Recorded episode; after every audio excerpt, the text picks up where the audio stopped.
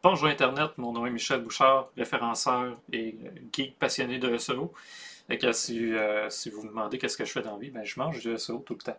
Euh, Aujourd'hui, podcast le fun parce qu'on va pouvoir parler de différents sujets qui me plaisent, c'est-à-dire référencement local, Google, pub aussi. On va parler du référencement des boutiques sur le web. Fait que sans, plus, sans en dire plus, hein, sans plus attendre, on passe à l'intro puis on va rejoindre Jean-François.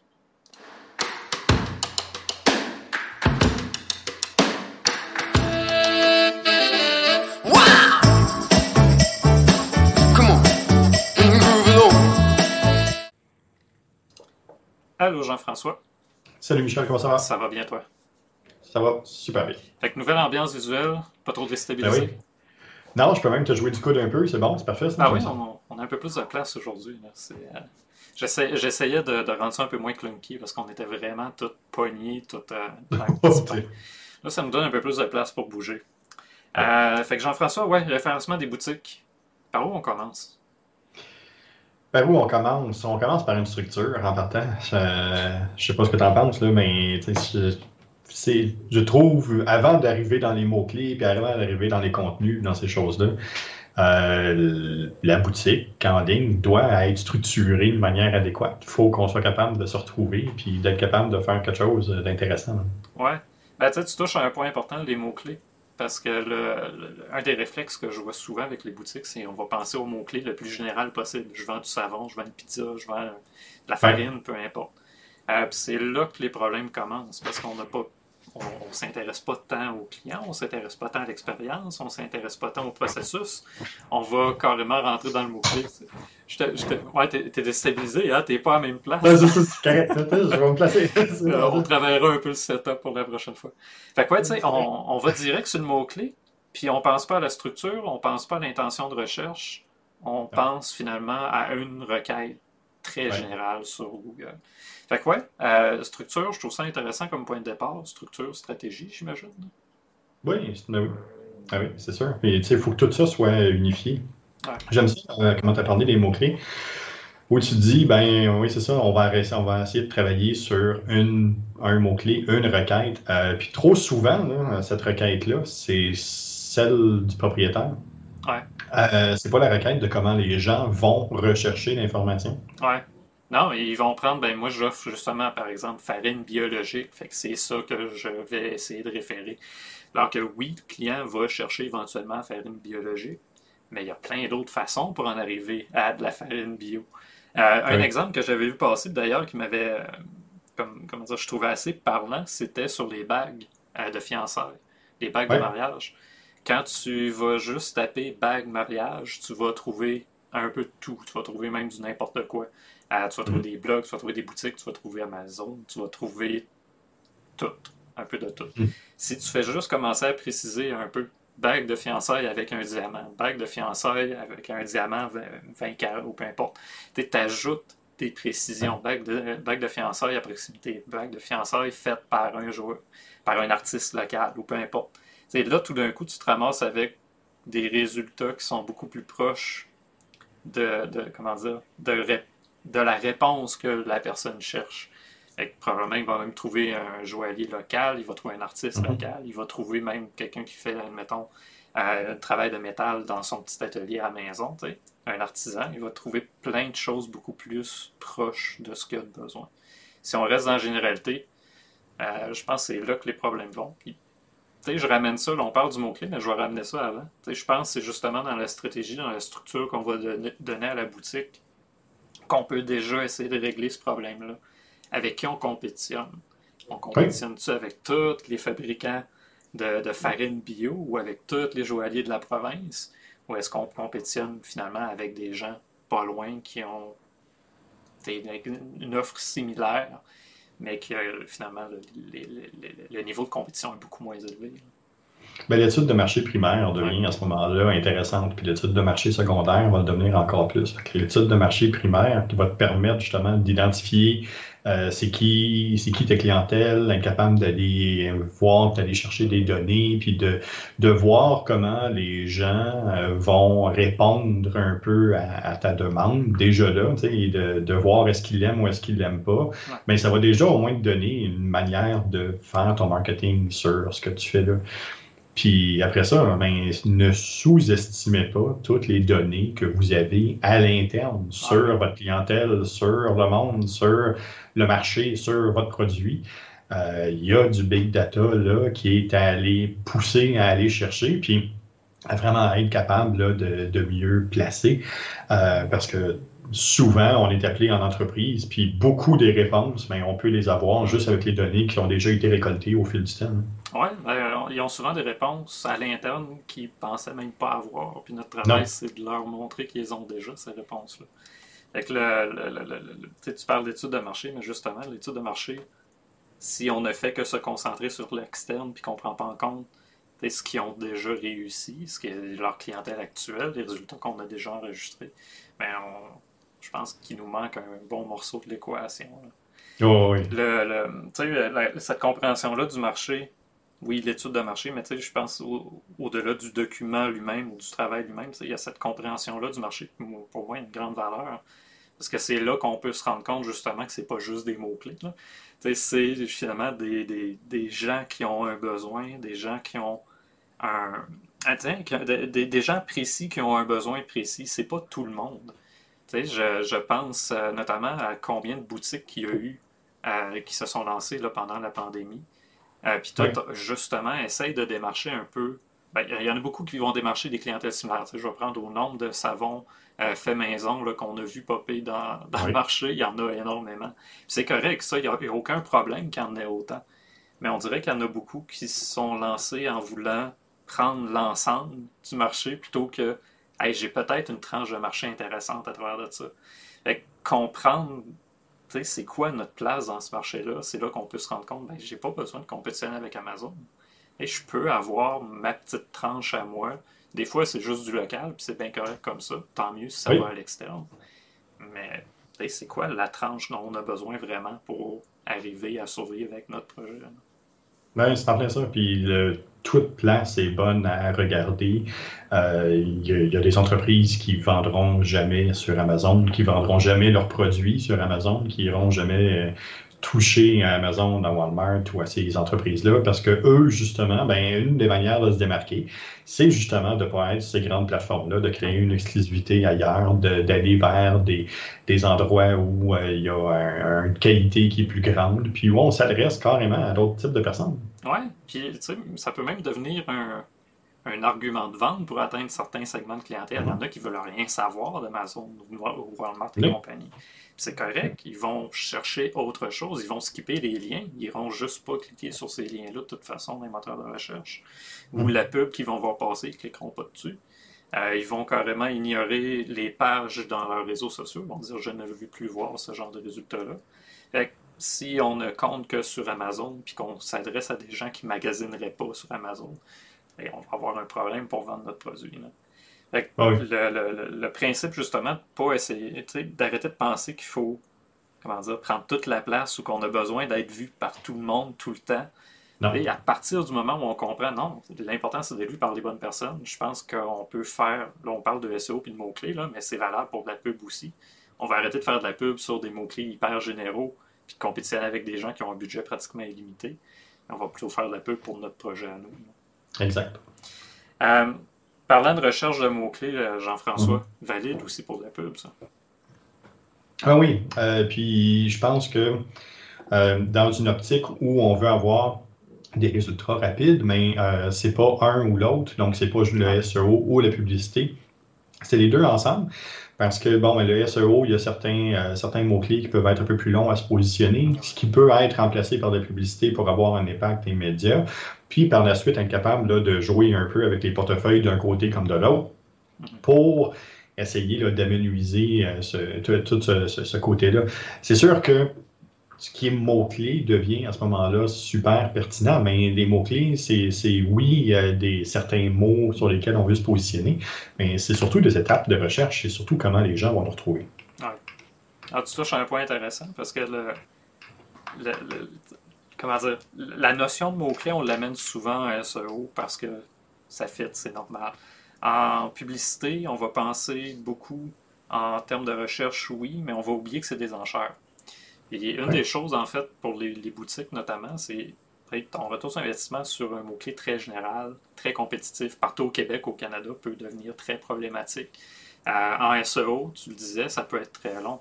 Écoute, euh, tu as des mots-clés que je le sais déjà sans même le mesurer que tu ne pourras pas percer au Québec en moins de 12 mois, même si mhm. tu fais bien de l'ouvrage, parce que ça va prendre un certain temps Google avant de dire OK, il est aussi crédible que celui qui est là depuis 10 ans déjà.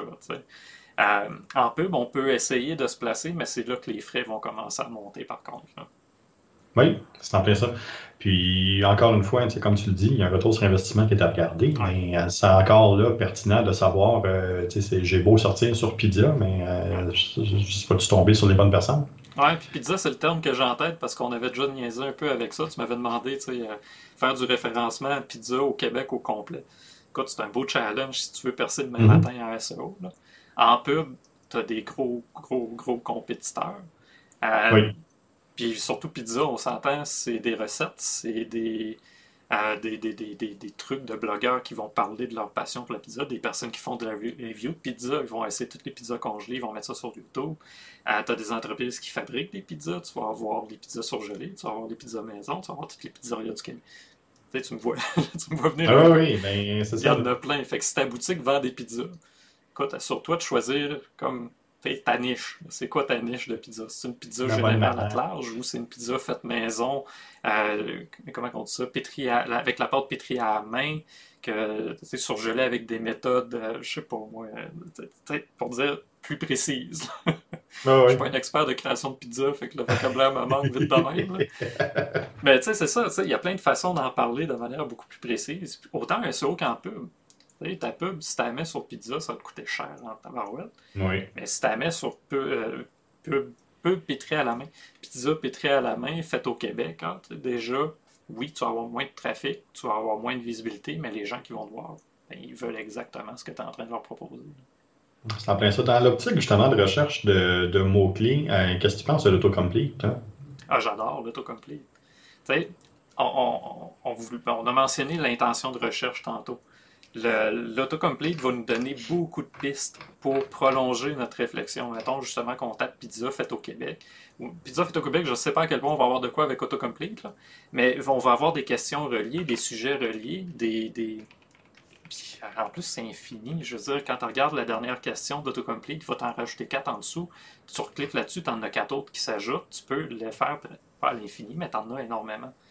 des fois, si, vous manquez de sujet, là, pour votre blog ou votre, votre foire aux questions, faites juste taper votre question d'autocomplete, puis cliquez là-dessus une couple de fois. Vous allez en avoir en masse. Euh, on va être capable de trouver. Puis ne sous-estimez pas la nouvelle section aussi que Google a dans sa section de recherche. Euh, de résultats.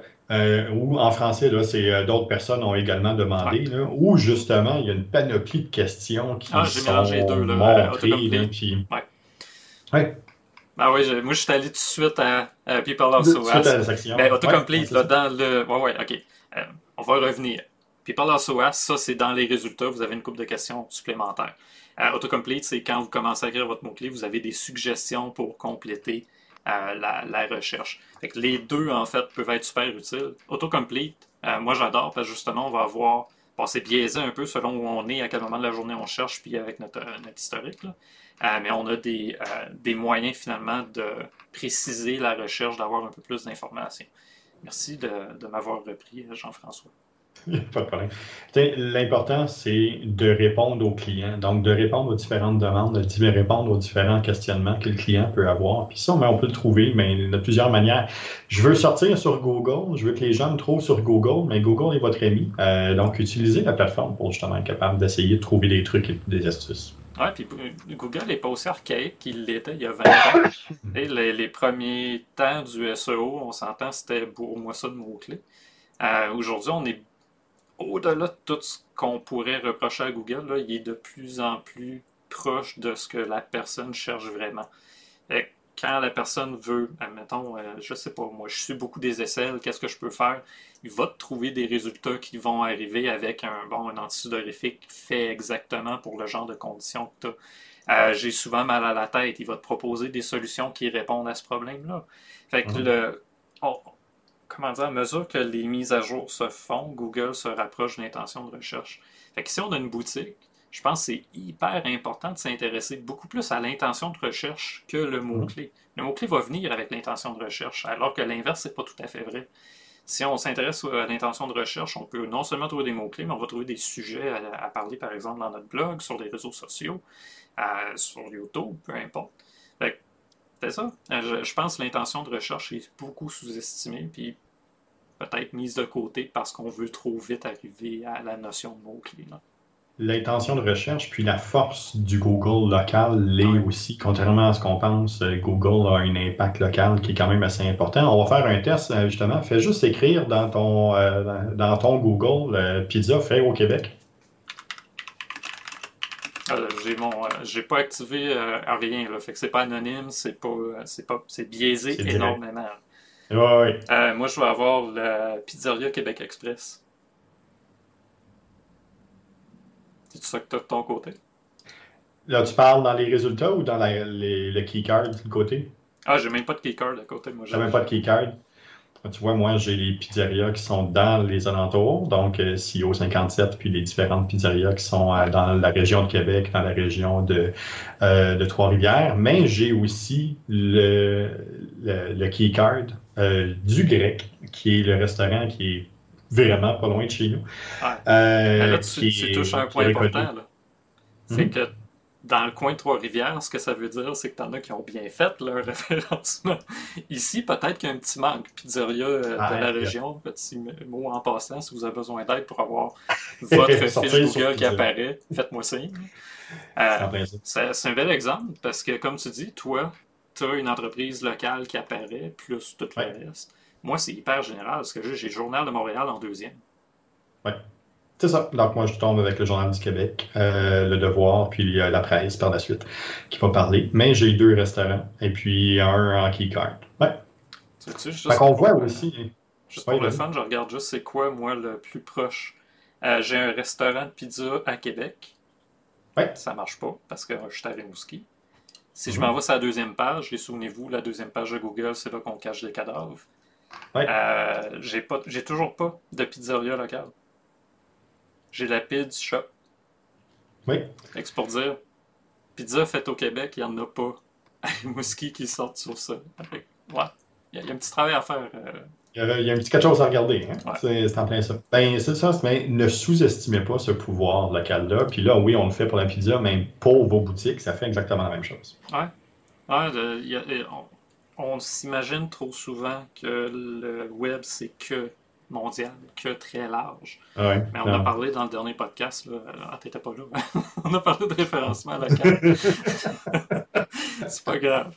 Euh, mais ça, on a parlé de référencement local, puis moi, je trouve que c'est une force sous-estimée. On, on, dit souvent qu'il faut créer tes fondations avant de commencer à bâtir la maison. Ben, c'est la même affaire en marketing.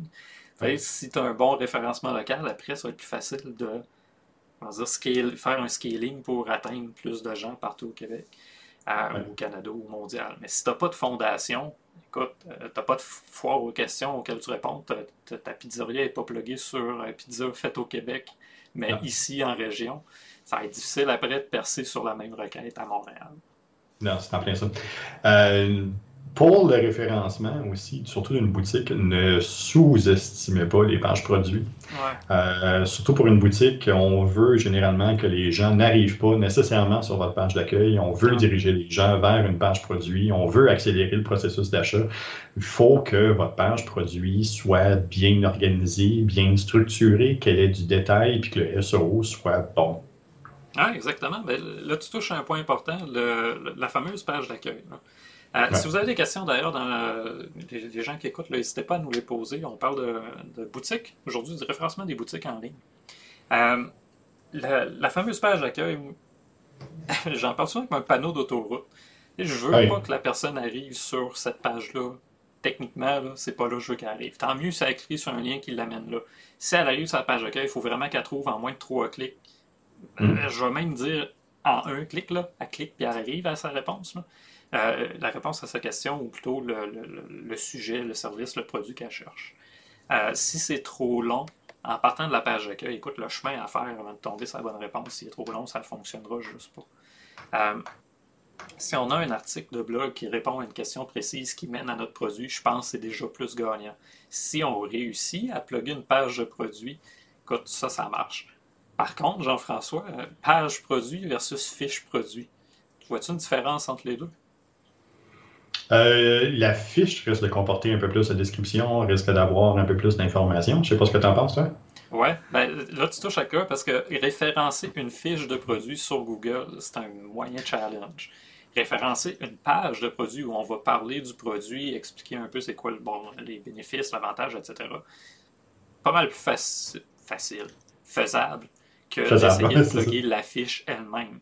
Et la fiche où il y a le bouton acheter, par exemple, s'il n'y a rien qu'un descriptif avec une liste d'ingrédients, euh, peut-être en local qu'on va être capable de faire quelque chose si la compétition n'est pas trop forte. Dans le cas de Montréal, ça va être peut-être un, plus gros challenge. Mais en région, oui, ça se fait, je l'ai déjà fait. Euh, mais la page de produit, elle, ce qui devient intéressant, c'est que là, on peut faire plus de SEO, on peut driver de la pub qui va être un peu plus efficace parce que l'indice de confiance va être fort, on va avoir du contenu de qualité. Euh, des mots-clés, on va pouvoir en mettre, on va pouvoir optimiser la page. Fait que, tu sais, je, fais une différence entre la fiche et la page de mon côté. D'où l'importance, encore une fois, d'utiliser les bons méta-tags, les, bons- les bons Google Tags, euh, qui, encore là, vous avez la possibilité d'avoir des tags produits qui vont bien identifier les pages, qui vont identifier les fiches, puis qui vont, encore une fois, mais dire à Google, cherche ça ici, mais ultimement, ce que ça va faire, c'est que, oui, au-delà de sortir dans les résultats de recherche, vous avez peut-être la possibilité aussi de sortir parmi les petites fiches Ouais. euh, de, de recettes, de produits, d'achats. Donc, euh, encore là, c'est euh, ça fait partie du SEO, ce- cette Ouais. technicalité-là. Mais c'est important de ne pas le- de pas l'oublier. Mais si vous utilisez ça, n'oubliez pas d'optimiser vos images. Ouais. S'il vous plaît.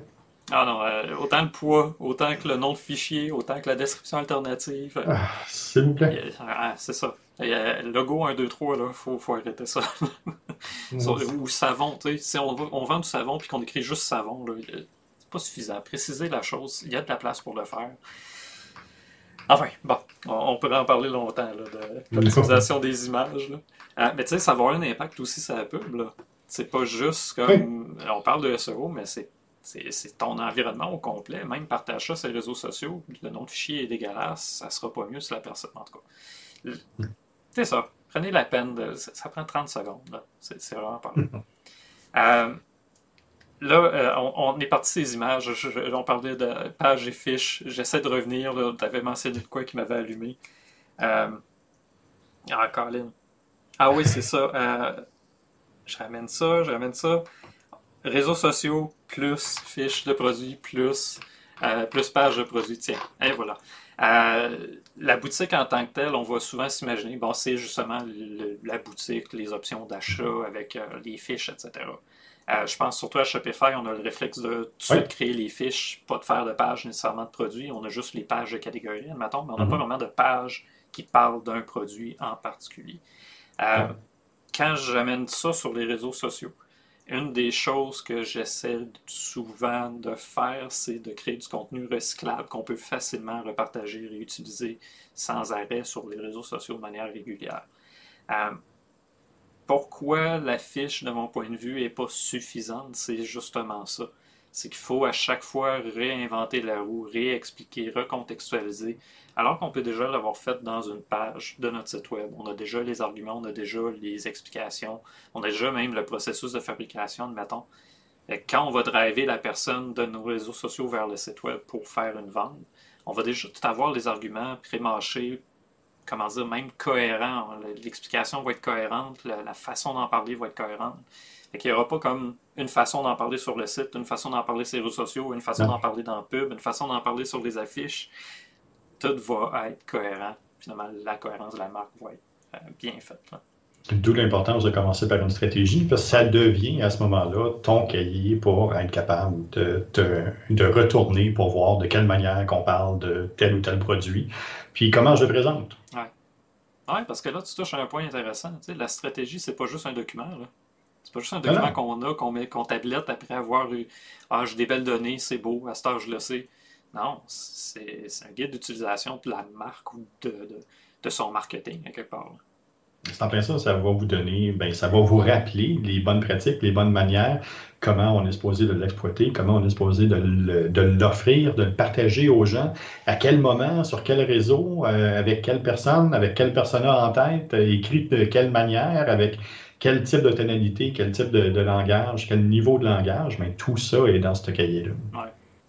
Parlant de stratégie, Jean-François, on a-tu besoin de pubs, de SEO, de réseaux sociaux à chaque fois de tous les réseaux sociaux pour vendre nos produits d'une boutique en ligne? Non, non, on n'a pas besoin d'être partout. On a déjà même fait un podcast là-dessus sur est-ce qu'on a vraiment besoin d'être partout? Euh, ben, des fois, c'est juste justement de, sélectionner ceux où, euh, un, on est à l'aise, puis euh, deux, ben, où notre clientèle se trouve. Hein, parce que j'ai beau être sur Facebook ou j'ai beau être sur TikTok, mais ça se peut que ma clientèle ne soit pas là pantoute. Oui, exactement.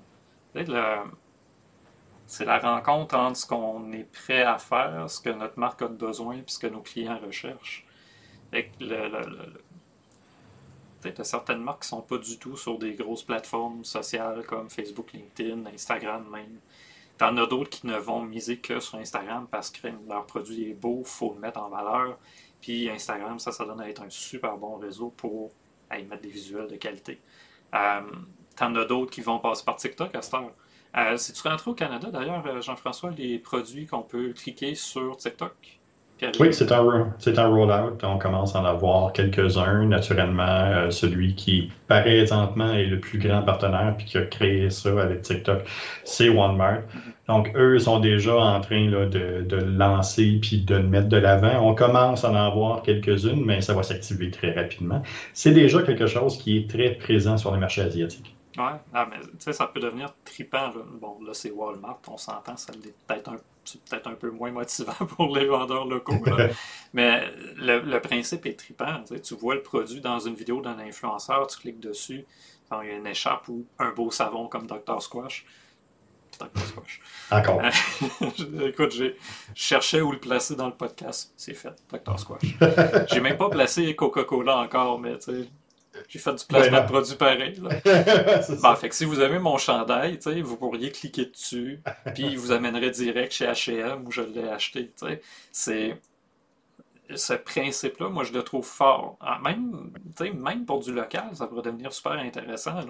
Tu essaies de, de, de, de, faire parler de ton produit, c'est pas nécessairement toi, ou ça peut être toi qui le si on parle de vêtements, ben c'est toi qui le portes, tu te promènes avec, tu fais des vidéos avec, la personne trouve ça cool, clique dessus, waouh, je peux l'acheter. Il y a quelque chose à faire éventuellement avec ça. TikTok, même si c'est chinois, puis même aussi aux États-Unis, il y a quelques, bon, euh, quelques places qui commencent à vouloir euh, mieux comprendre ce qu'ils font avec nos données, puis vérifier euh, si c'est aussi bon que ça d'avoir de l'engagement intense de même avec une plateforme. il y a quelque chose de tripant à faire au niveau marketing avec ça pour vendre des produits. Ah, c'est sûr. Euh, c'est une des plateformes qui va se distinguer, mais on en a déjà parlé au début de l'année, mais euh, c'est probablement la plateforme qui va accélérer encore le processus, entre autres ce, processus-là pour faciliter les achats puis être capable de compléter les transactions. Euh, puis un peu comme Facebook qui est en train de travailler sur un processus de banque, mais TikTok est aussi en train de travailler sur une plateforme de paiement à côté. Ouais, c'est ça. J'ai hâte de voir la suite de tout ça c'est plus toi l'expert de, des, comment dire, des, euh, des actualités. Fait je vais me fier à toi pour me tenir au courant, mais moi, ça, ça me, ça me parle beaucoup. Là.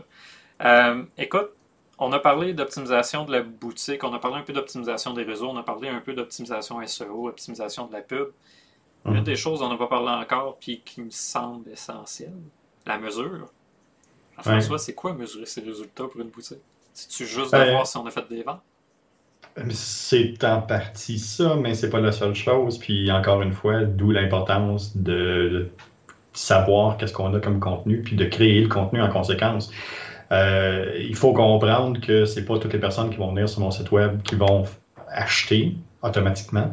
Euh, qu'il se peut aussi que dans le processus, ben, ça soit un peu plus long, l'achat, puis que ce soit euh, plus qu'une visite. Euh, puis à ce moment-là, ben, c'est ça, il faut peut-être faut peut-être être capable de revoir à ce moment-là des pages ou des endroits qui vont, eux autres, être faits justement pour titiller l'utilisateur, titiller l'internaute puis après ça, être capable de, relancer la personne. Mais euh, oui, ça va être important de mesurer. Puis non, c'est pas l'achat absolument, mais c'est peut-être la reconnaissance, c'est peut-être la notoriété, c'est peut-être la relance, c'est peut-être du partage, mm-hmm. euh, c'est peut-être le nombre de pages que la personne va voir. Euh, donc il y a ça, mais il y a aussi tout ce qui est en arrière, le nombre de clics que la personne va faire avant d'acheter.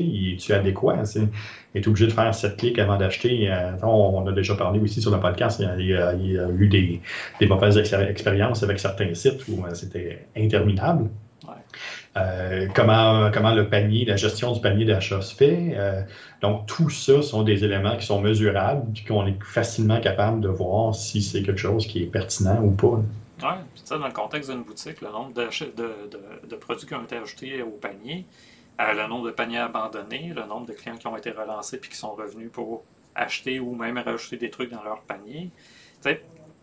C'est plus que juste, un peu comme pour les réseaux sociaux, c'est pas juste la portée qui importe. C'est un ensemble de données. Puis j'essaie de faire une boucle pour revenir à l'importance de se faire une stratégie. C'est la stratégie va nous aider à comprendre qu'est-ce qu'on doit mesurer pour dire est-ce que ça fonctionne ou pas. Et de la prise de décision, tu en parles souvent comme c'est rouge ou c'est vert, ça marche ou ça marche pas. Mais pour arriver à une des prises de décision de même, qui est aussi, aussi simple que ça, il faut comprendre ce qu'on doit mesurer pour dire ça marche ou ça marche pas. D'où l'importance de bien définir les objectifs avant de commencer le projet, puis de pas de le faire à la fin. Ouais. Puis l'objectif, c'est pas juste j'ai besoin d'en vendre 100. Plus que ça. Ton objectif, c'est d'avoir une communauté de 1000 personnes engagées ou d'avoir 100 000 personnes peu importe comment ça s'engage. Il y, a un paquet de, chiffres, de mesures finalement qu'il faut prévoir avant finalement de se lancer puis de toujours être en mode réaction, ajustement, etc. Avec mesurer, améliorer, je voulais qu'on en parle parce que c'est deux éléments qu'on néglige trop souvent. Il faut mesurer puis il faut s'améliorer. pour s'améliorer, ben, dans la mesure, il y a certaines choses. C'est juste dans Google Analytics, la, puis même dans Search Console, tu as accès à certaines données sur les recherches qui ont été effectuées pour mener à ton site.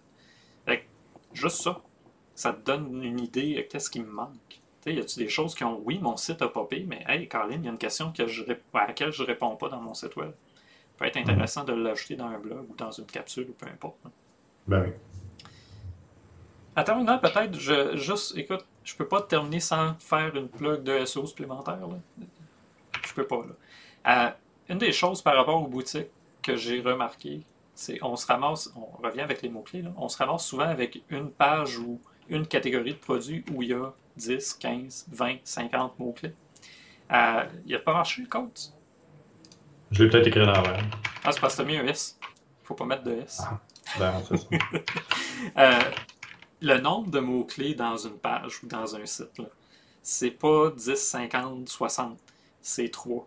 3, peut-être 5 si on dépasse ça, on se ramasse souvent à faire du référencement qui euh, se cannibalise d'une page à l'autre. Bel exemple, c'est une page d'accueil où on essaierait de tout faire notre référencement par là, on veut attirer les clients par là.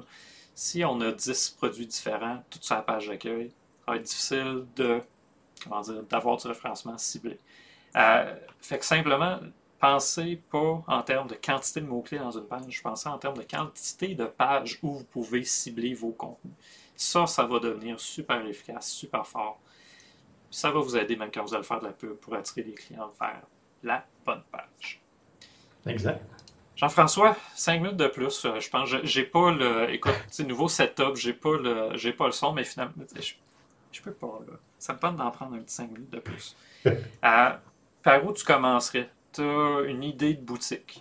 On n'est pas encore en ligne. Là. Vraiment, on est en train de penser à la patente.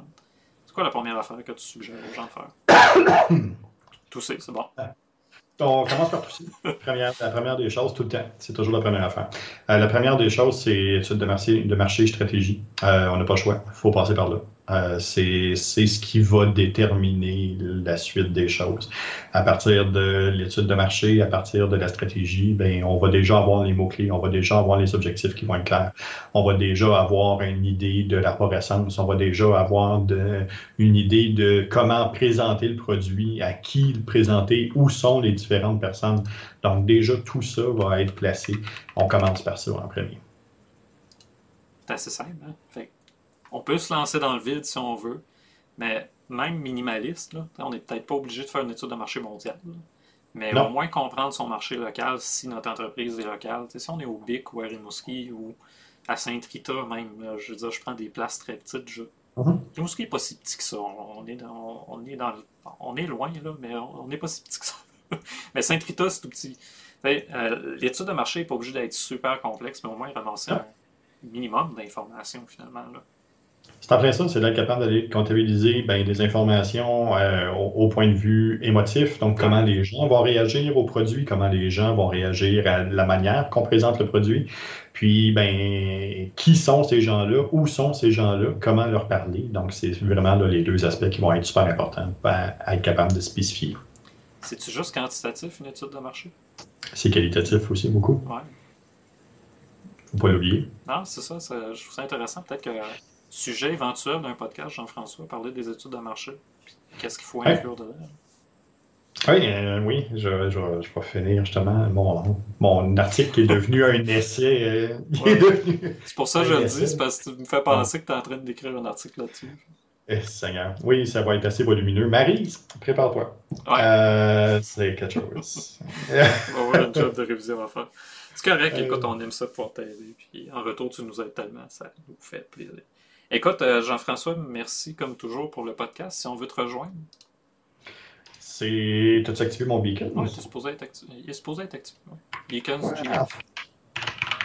Ben, direct là, beacons.ai, barre oblique, Gogoulet, vous allez être en mesure de voir toutes les différentes plateformes, sur lesquelles je suis présent. Vous allez être capable de suivre euh, Gogoulet la balado aussi sur euh, YouTube, sur Spotify et les bonnes plateformes audio. Vous allez être capable de nous suivre directement là et de venir aussi sur mon site web pour ben, poser vos questions puis déposer vos sujets pour la saison 5 du podcast qui s'en vient bientôt. Ah oui, puis euh, en tout cas, on ne dévoilera pas de punch, mais ça va évoluer. Là, la le, podcast de Google va évoluer.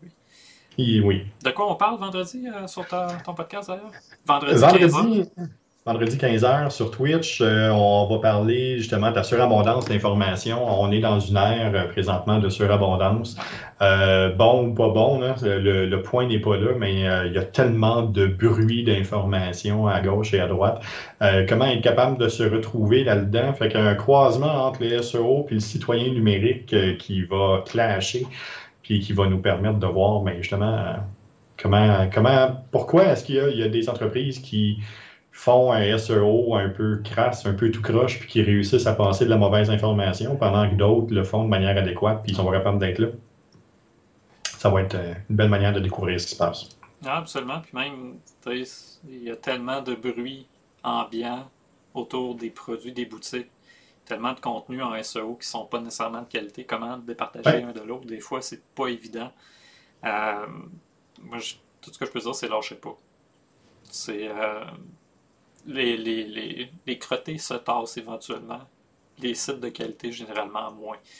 Euh, c'est pas facile de compétitionner. Des fois, les Black Hat ont des façons de percer et de mhm. donner de On est en contexte en ce moment avec la guerre qui se passe dans, ailleurs sur la planète.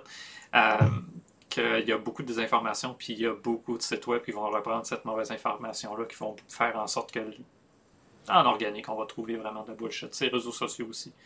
Euh, mais il ne faut pas lâcher au travers de tout ça. Il y a, il y a des moyens de, se placer puis de. Comment dire De se placer puis de ne pas participer à ce mouvement-là, de propager de la mauvaise information. Bref. On ne fera pas une autre 5 minutes de plus sur des informations. On va se garder ça pour vendredi. Beacons euh, pour le sketch aussi. Euh, vous allez avoir toutes les plateformes où on est présent. sinon, le podcast du sketch, tous les lundis à 16h, on parle d'un sujet de marketing. On va essayer de tourner ça beaucoup plus autour du comment dans les prochains. J'essaie de rendre ça un peu plus concret. parle de sujets plus précis. Moi, me lancer dans des, euh, des envolées lyriques autour du SEO, j'essaie de l'appliquer au lieu de simplement. écoute, sinon je pourrais parler pendant des heures de SEO.